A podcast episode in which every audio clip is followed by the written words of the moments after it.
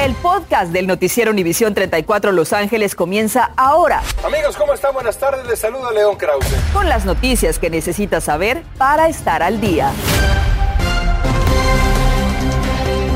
Está? Muy buenas tardes. Les saluda Andrea González. Feliz principio de semana y feliz Día de los Presidentes. Así es, y yo soy Osvaldo Borraes. Muchas gracias por acompañarnos. Bienvenidos a las noticias. Vamos a comenzar así. Prepare el abrigo y el paraguas también, porque regresa el frío del invierno a California. Hay alerta por una tormenta que traerá lluvia, viento y nieve, así como bajas temperaturas a ciertas áreas del sur del estado. Pero vamos con nuestra jefa de meteorología, Yara La Santa, para que nos dé toda la información. Yara, adelante. Gracias, Andrea. Feliz lunes a todos en casa, familia. A prepararnos. Este es el momento. Por ahí viene ese sistema de baja presión desde el norte que va a traernos esto aquí he preparado precisamente lo que usted debe saber. Lluvia moderada, estamos hablando que quizás alcancemos media pulgada de lluvia, principalmente en las zonas montañosas. Nieve a un nivel tan bajo de 2.000 pies, pudiéramos estar alcanzando hasta las 3 pulgadas. En 5.000 pies o más, 5 pulgadas de lluvia. Ráfagas de viento que pudieran alcanzar esas 50 millas por hora y mucho frío, temperaturas apenas en esos 50 grados. Así que no se olvide salir con tiempo de casa,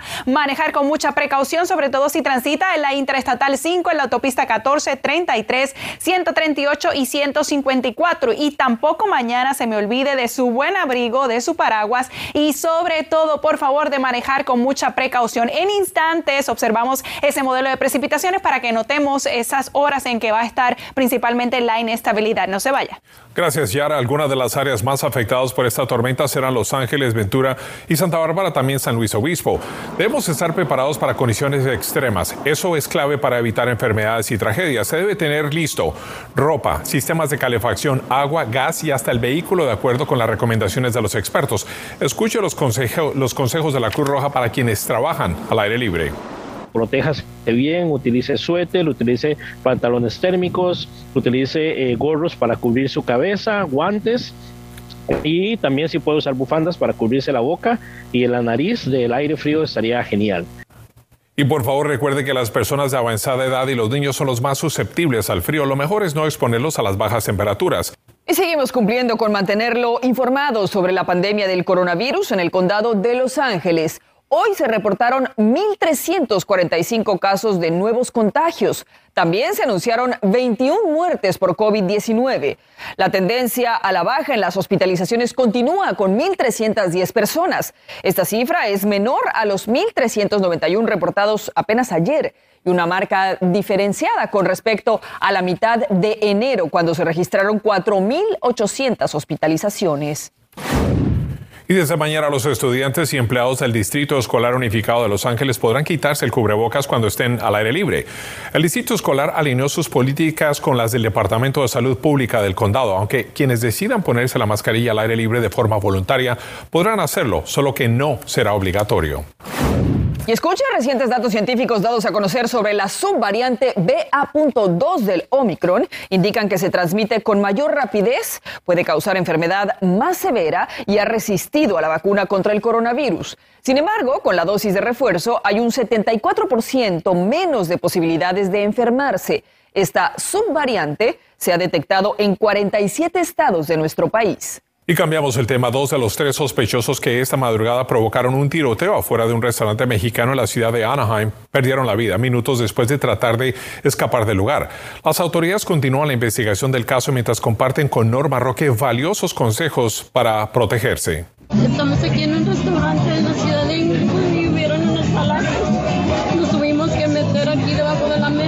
Lo que sería una cena tardía con su esposo y una amiga esta madrugada fueron momentos de angustia para Irma Esparza, en los que temió por su vida y por la de los otros comensales en este restaurante de Anaheim. Estábamos ahí sentados y de repente escuchamos pues balazos, se da, y gente gritando y corriendo y diciendo, oh, estos son balazos, este, escóndanse, métanse debajo de las mesas. Keria me afirmó despedirse de sus 10 hijos y su nieta en casa, por lo que transmitió en vivo por Facebook. Que mejor yo hago un live porque tal vez este sea mi última noche y pues para despedirme yo de mis hijos. Me relata aún nerviosa que ellos estaban comiendo justo junto a la puerta del restaurante Mariscos El Cangrejo Nice sobre la avenida La Palma. De acuerdo con el sargento Shane Carrington del departamento de la policía de esta ciudad, se trataba de tres sospechosos hispanos con quienes la seguridad del lugar ya habían tenido un altercado antes.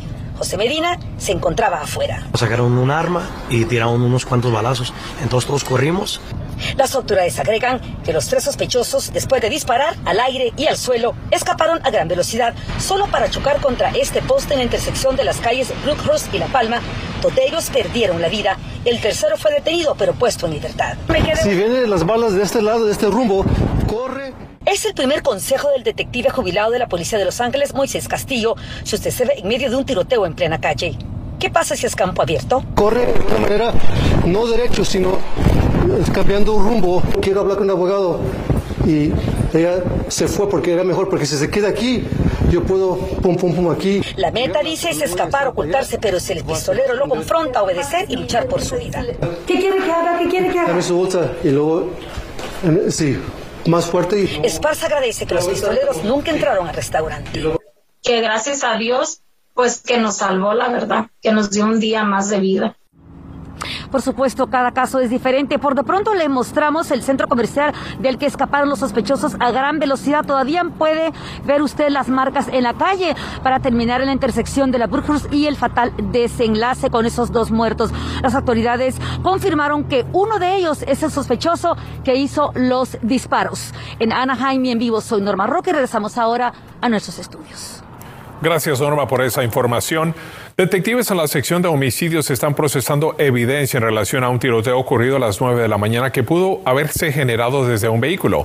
Por razones aún no reveladas, la víctima desquita como un hombre de 40 años de edad murió en la escena sobre la intersección de las calles Washington y Santa Fe cerca del centro de la ciudad de Los Ángeles. Detectives le urgen que si usted tiene información en relación a este caso, por favor llame a la policía de Los Ángeles. Las carreras clandestinas se han convertido en un flagelo en todo el sur de California. Durante este fin de semana, salvajemente, vehículos se apoderaron de las calles de Los Ángeles, poniendo en riesgo la vida de ellos mismos y de personas inocentes también. Mili Delgado nos muestra el peligro que se corre día con día. Imágenes que muestran no solo la irresponsabilidad tras el volante, sino también la de espectadores que tomaron la intersección de la calle Figueroa y el Boulevard Jefferson en el sur de Los Ángeles para observar muy de cerca cómo los conductores hacen girar peligrosamente sus vehículos en los llamados arrancones. Esta temeraria exhibición se llevó a cabo a las once y media de la noche de ayer. Que estos muchachos este, no se den cuenta de eh, de, que pueden causar este, eh, lastimar a alguien o lastimarse a sí mismos. La señora Lili Trujillo fundó la organización Street Racing Kills a raíz de la muerte de su hija de 16 años a causa de una carrera clandestina en el 2016. Ella simplemente estaba sentada atrás, este, dormida, y el muchacho que estaba manejando se aventó la carrera, pero ah, yo me enfoqué mucho en esas carreras clandestinas y en crear conciencia, educación pero nunca pensé que se iba a desarrollar algo más. Ahora están estos takeovers, ¿no? El furor de los jóvenes no terminó ahí, pues de acuerdo con las autoridades se trasladaron a diferentes áreas. Al menos 100 vehículos bloquearon seis puntos de la intersección de Canyon Drive y la avenida Lomitas en Beverly Hills. El senador estatal Henry Stern presentó un proyecto de ley en enero para ayudar a tomar medidas enérgicas contra las carreras clandestinas, incluyendo castigos más severos, multas, educación, decomisos de vehículos y fondos para las agencias policiales. Mientras tanto, viendo los efectos en nuestras comunidades donde mueren víctimas inocentes, padres de familia dicen deben involucrarse. Y hablar con nuestros hijos, yo pienso que es lo mejor que podemos hacer. Todos los días me pregunto, ¿cómo hubiera gustado que ese hombre no hubiera tomado esa decisión? Afortunadamente no hubo heridos, pero sí se reportaron algunos arrestos en áreas como Beverly Hills. Y si usted es padre de familia, es muy importante que anote la página de internet que aparece en su pantalla. Es streetracingkills.org. Ahí encontrará información y consejos para que su hijo no acuda o participe de carreras clandestinas. Es todo mi reporte desde Los Ángeles. Soy Mili Delgado. Continuamos con ustedes en el estudio. Y ojalá que esto pare ya. Gracias, Mili. El fiscal de Los Ángeles, George Gascon, emitió un comunicado en el que dice que una persona transgénero que asaltó sexualmente a una niña de 10 años en el baño de un restaurante merece una pena mayor que los dos años a la que fue sentenciada, algo que va contra sus propias políticas de no enviar a jóvenes delincuentes a un tribunal de adultos. El fiscal Gascon dijo que hay casos en los que se deben hacer excepciones y este sería uno de ellos. Hablamos de esto, miles de contribuyentes han presentado ya su declaración de impuestos desde el inicio de la temporada y para muchos el reembolso debería llegar entre dos semanas a 21 días. Sin embargo, el asesor financiero Carlos Guamán indica que hay factores que pudieran retrasar el proceso y por eso el IRS activó dos herramientas con las que usted puede verificar dónde está su dinero. Lo bueno que el IRS se ha modernizado y tenemos dos herramientas que nos pueden servir. La primera es, si usted va al website del IRS.gov, en la sección donde dice Where is my refund, ahí usted va a poder poner su seguro social, la cantidad del reembolso y si usted fue lo hizo como soltero, casado, separado, y ahí le va a decir exactamente cuándo se procesó y cuándo le va a llegar. Y la segunda herramienta es el IRS Tuco, que usted lo puede bajar en su teléfono inteligente y pone la misma información de su seguro social, la, la cantidad que va a ser el reembolso y también su estatus civil. Y así va a poder saber exactamente cuándo le llegaría su dinerito. Hay varios factores que podrían retrasar la llegada de su reembolso si presentó declaración en línea y utilizando las herramientas del IRS o por correo postal. También las deudas que pueda tener con el IRS. Se complica la situación para los vendedores ambulantes en el condado de Orange. Las autoridades están revisando los permisos para que puedan vender. Hay crisis en el metro de Los Ángeles. A partir de hoy, los pasajeros tendrán que esperar más ante la escasez de conductores. Fondos de asistencia legal para indocumentados de Los Ángeles están en peligro y hoy, Día de los Presidentes, organizaciones proinmigrantes hacen un llamado. Detalles más adelante. ¿Cuánto le queda a LeBron James? Con los Lakers está adelantando ya su salida a la estrella. Además, en el nido la directiva le da un ultimátum a su entrenador, Santiago Solari. Estás escuchando el podcast del noticiero Univisión 34 Los Ángeles. Qué bueno que continúa con nosotros. Las autoridades de salud del condado de Orange han emprendido una serie de acciones para no permitir que los vendedores ambulantes en Anaheim sigan infringiendo la ley. Los negocios bien establecidos que pagan sus permisos, impuestos y servicios y empleados también han hecho presión sobre las autoridades para que estos vendedores ambulantes salgan de la sombra. Estos vendedores de la calle también se defienden porque de ellos dependen cientos de familias. Nosotros estamos pagando los taxes, estamos pagando todo, tenemos que... la renta. La tenemos que tomar las clases de, del, del, Health Department. sí, yo, yo, yo entiendo por qué muchos negocios se quejan, porque hay muchos no, no respetan y se, se ponen enfrente de otros negocios que, que la verdad eh, apenas van, van día por día. Desde el mes de octubre en que comenzaron las acciones de las autoridades, han extendido 50 citatorios para responder sobre la falta de limpieza, lavado de manos, seguridad para los clientes que tiene que ver con los peligrosos tanques de gas que usan y que ponen en espacios públicos. Y bueno, en el Día de los Presidentes, millones de inmigrantes siguen sin una opción que les dé un camino a la ciudadanía. La promesa del presidente Biden de una reforma migratoria sigue sin cumplirse. Mientras, grupos comunitarios luchan por representación legal para evitar deportaciones. Claudia Carrera tiene los detalles. Estamos en la lucha. Biden, escucha. En este feriado, Día de los Presidentes, grupos proinmigrantes en diferentes puntos del centro de Los Ángeles nuevamente hacían un llamado a la administración del presidente Joe Biden, enfatizando que no han olvidado su promesa de campaña. No queremos que se queden sus promesas como quedaron con el presidente Obama, que inmigración, la legalización sea una prioridad para esta administración. Llevamos 35 años esperando la reforma migratoria.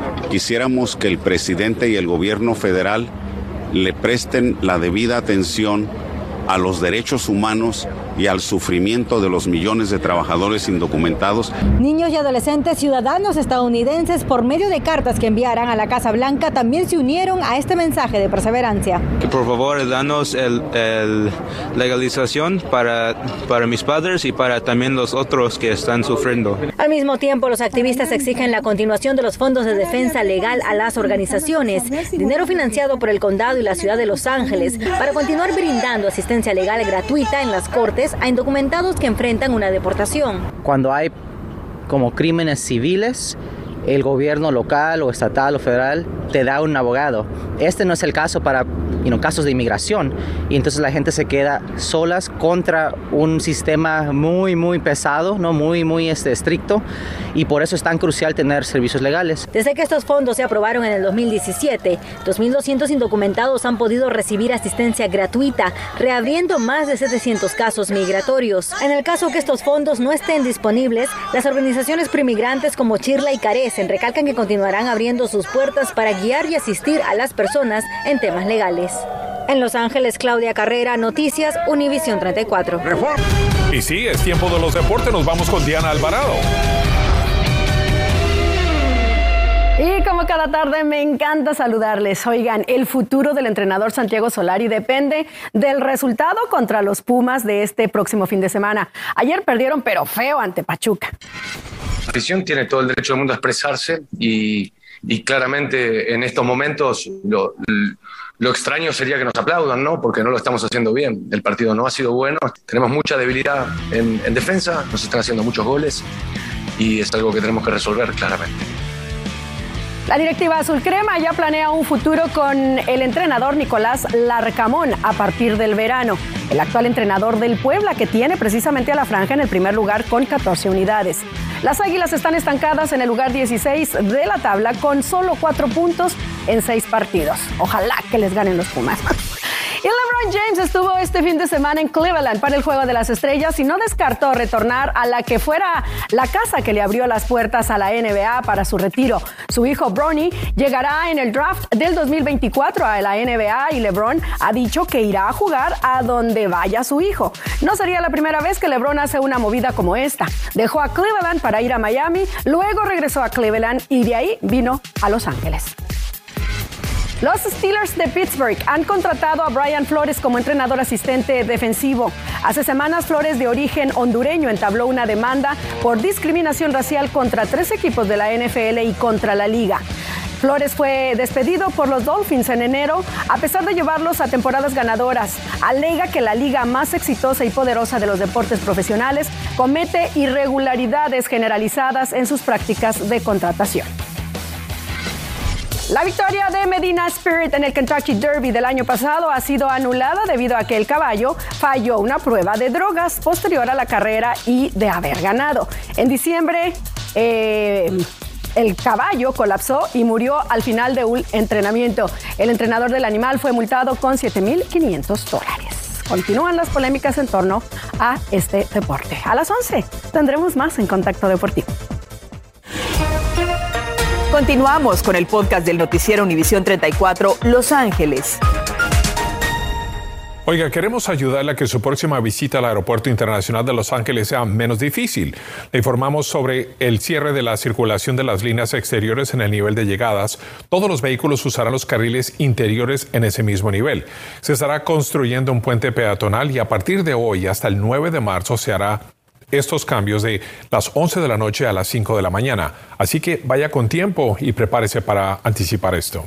Y hoy el servicio de metro en Los Ángeles circula con horario de feriado, pero además toma en cuenta que los autobuses y trenes están pasando desde ayer con más retraso de lo habitual. Están tardando hasta 15 minutos más en la mayoría de rutas debido a la escasez de choferes. El servicio de autobús ha sufrido hasta un 15% de cancelaciones. Metro dice que el impacto será solo temporal y sigue contratando el personal necesario para manejar sus autobuses. Mañana por la noche comenzará el primero de tres días del conteo de indigentes en el condado de Los Ángeles. El resultado se conocerá en el verano. El año pasado el conteo se suspendió por la pandemia y este año se tuvo que retrasar casi un mes por el repunte de contagios en enero. Las últimas cifras que se tienen según datos del 2020 es que en Los Ángeles había más de 66.400 desamparados solo en el condado, casi un 13% más que en el 2019. Gracias por escuchar el podcast del noticiero Univisión 34 Los Ángeles.